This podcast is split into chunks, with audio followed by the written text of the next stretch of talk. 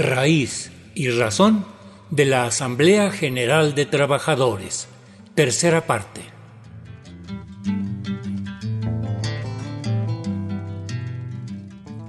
La Asamblea General de Trabajadores es una organización que pone en práctica los principios de la lucha de clases y el marxismo.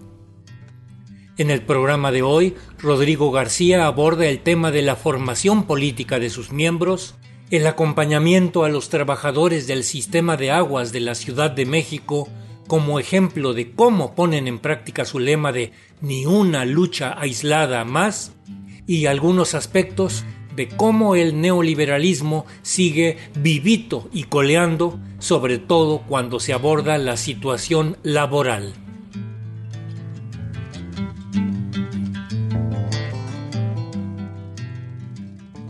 A esta parte de la extensa entrevista realizada por nuestra compañera Analía Herrera Gobea con miembros de la AGT, la estamos acompañando con algunas canciones de León Chávez Texeiro. Todo mundo se acomoda agarrando lo que puede, concediendo sin medida, asegurando.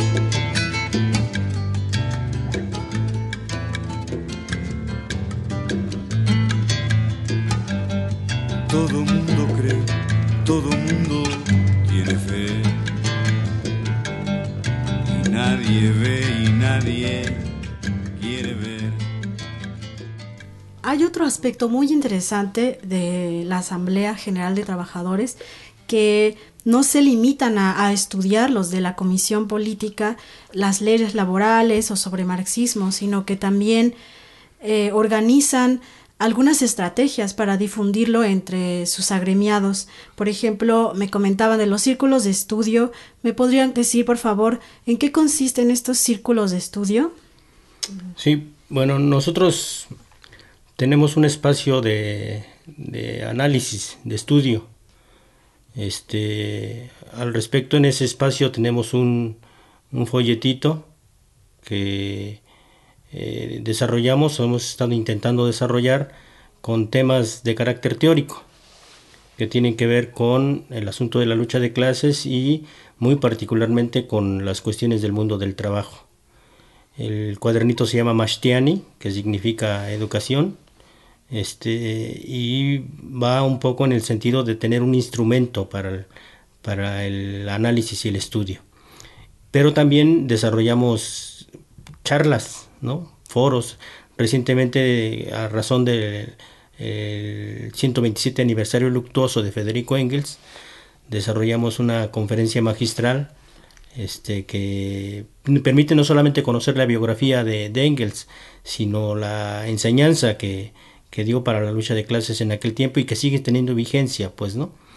Este, realizamos foros, realizamos círculos de estudio, este, recientemente iniciamos un proceso de estudio de la, de la situación concreta de la clase obrera, este, un esbozo, digamos, histórico que inició con el periodo del 30 al 34. Vamos por la segunda parte que tiene que ver, digamos, con lo que pasa después de, la Revolución Mexicana o con las reformas que se han estado planteando y, y a una tercera etapa para la cuestión actual, pues, ¿no?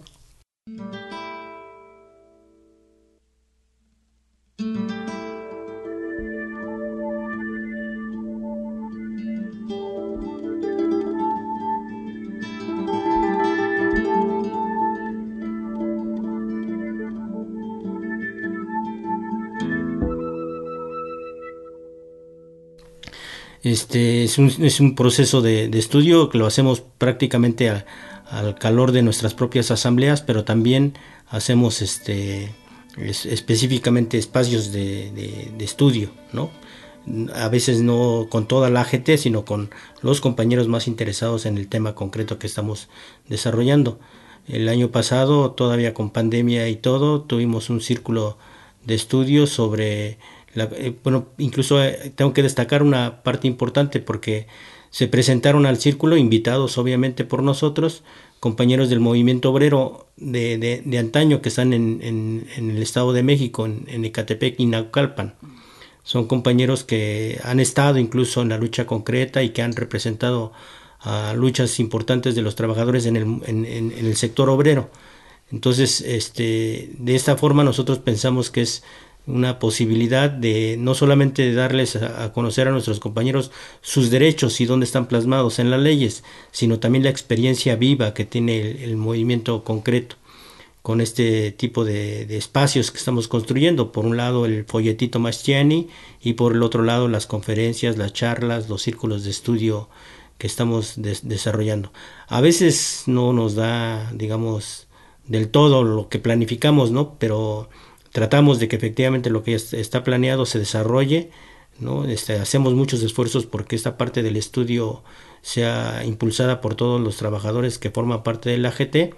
A veces invitamos a compañeros que son del movimiento obrero o del movimiento sindical en concreto a que nos ayuden también en la exposición de algunos temas. ¿no? Este, hemos recurrido a compañeros del SME, a compañeros de, asesores de sindicatos como el, actual asesor de, del SUTIEMS, compañeros este, del movimiento concreto a que nos den charlas así de su experiencia.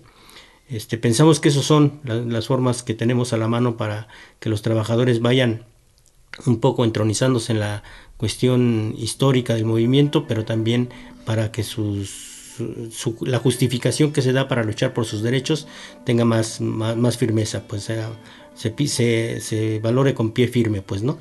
Entonces, en, esa, en ese sentido, pues sí, efectivamente nuestra intención siempre es este, eh, buscar que el trabajador no solamente piense en su demanda concreta, sino también en todo lo que está alrededor de ella, pues, ¿no?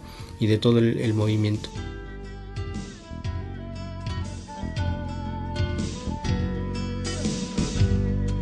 Ciudad. La mentira es plato de todos los días. Deprisa se mueven hombres, mercancías.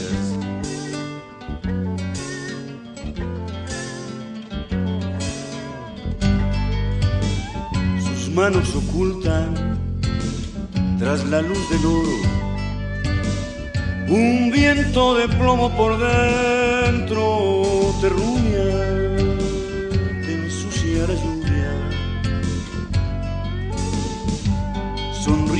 vampiros escupen tu cara con tu propia sangre. La verdad es traición a la patria, la izquierda se arrastra. Quisiera agregar una parte que me parece importante cuando se hablaba de la cuestión de la, de la participación con este asunto de la consigna que nosotros tenemos como lema, que es ni una lucha aislada más, porque hoy está presente una lucha importante sobre la cuestión del agua. Nosotros formamos parte de la coordinadora eh, nacional Agua para Todos, Agua para la Vida. En esa coordinadora nosotros tenemos presencia como trabajadores del gobierno de la Ciudad de México, este, junto con compañeros que participan o están trabajando en la Comisión Nacional del Agua. Este, porque nosotros tenemos en nuestras filas a compañeros del sistema de aguas de la Ciudad de México. Y resulta que el agua para estos trabajadores en concreto, pues además de que es un el vital líquido que es este útil para la vida y demás, también es su materia de trabajo. ¿no? Este, tomándolo como materia de trabajo, pues también forma una parte esencial de no solamente defenderla por ser un recurso vital, que además hay que hacerlo, sino porque es una materia de trabajo concreta para estos para esos compañeros del sistema de aguas de la Ciudad de México. Entonces, en este sentido, pues tenemos este también una, una participación ahí, este no, no siempre estamos de acuerdo con todo lo que se discute en Agua para Todos, Agua para la Vida, pero siempre pensamos que ese es un espacio que tenemos este, nosotros ganado y que tenemos todavía que dar mucho en esa, en esa lucha, pues, ¿no? En esta ciudad la concha se estira, mi carne te mira. La gente camina sus cuerpos doblados dentro de un reloj.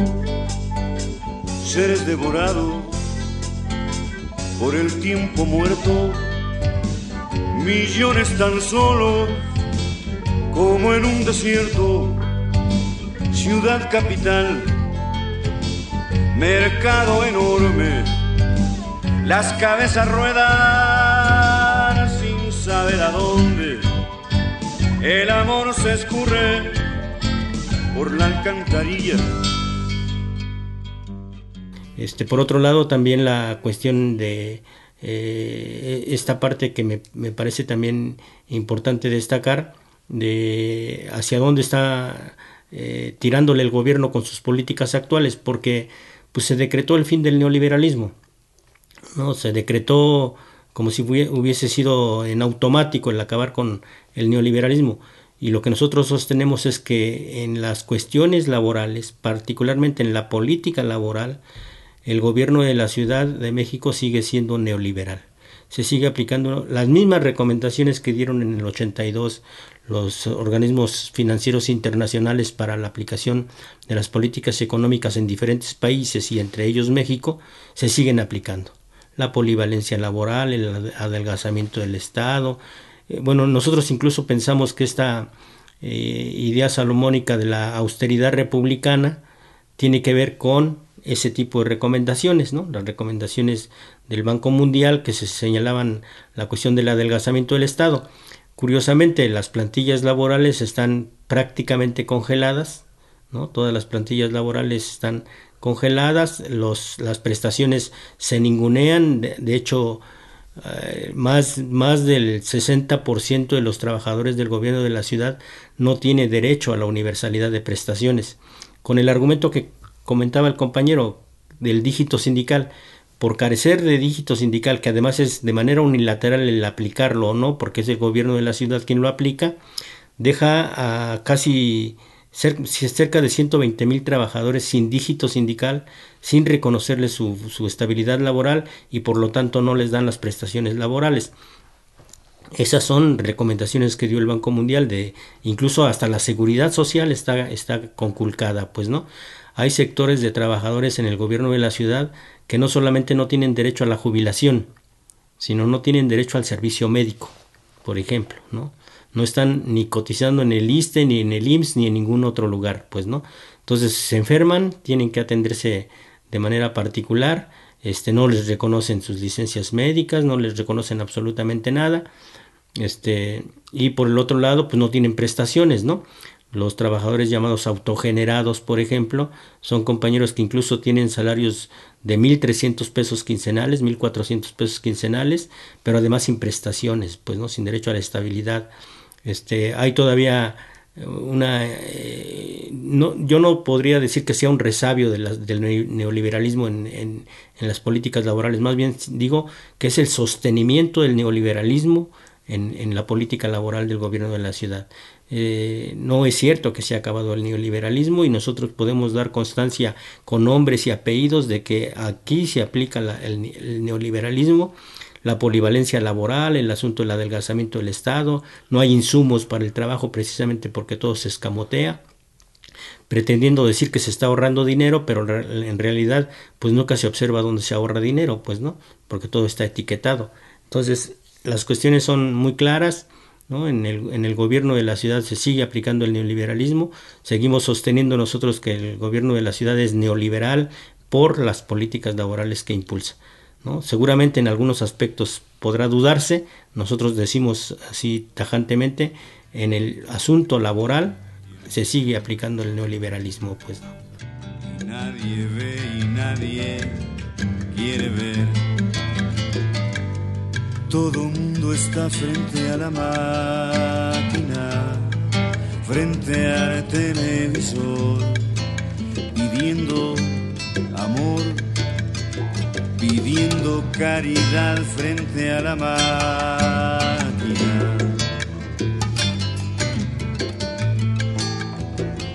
Frente al televisor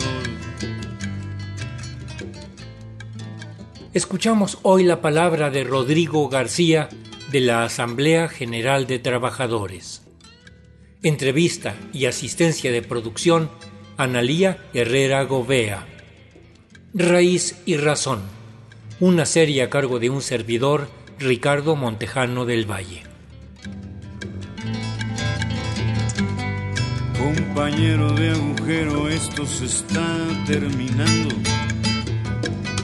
derrumbando, acábalo de tirar, acábalo, acábalo, acábalo de tirar.